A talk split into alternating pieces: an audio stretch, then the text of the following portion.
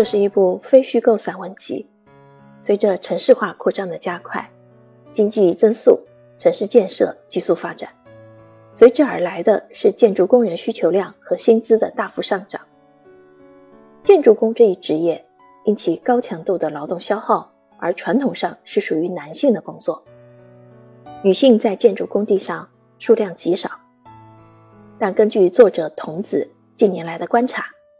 工地上的建筑女工数量有逐年增加的趋势，甚至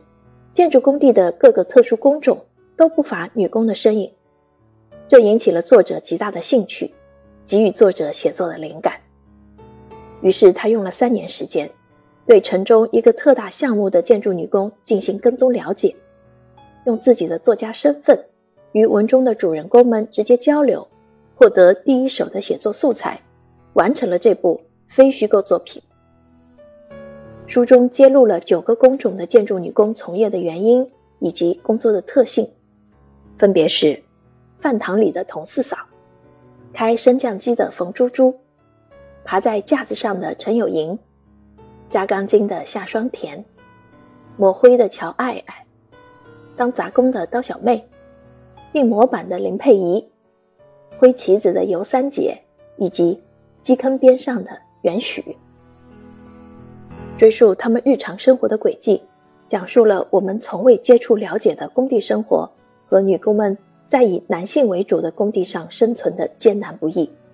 深刻展现城市化进程中建筑女工群体真实的、动人的生命活力和积极独立的女性精神。作者童子，本名蔡玉燕，广东省文学院签约作家，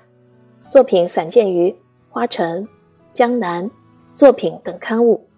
有作品被《小说月报》《中华文学选刊》《小说选刊》等刊物转载，著有小说集《高不过一颗庄稼》，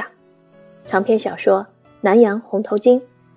现居广东省佛山市三水区。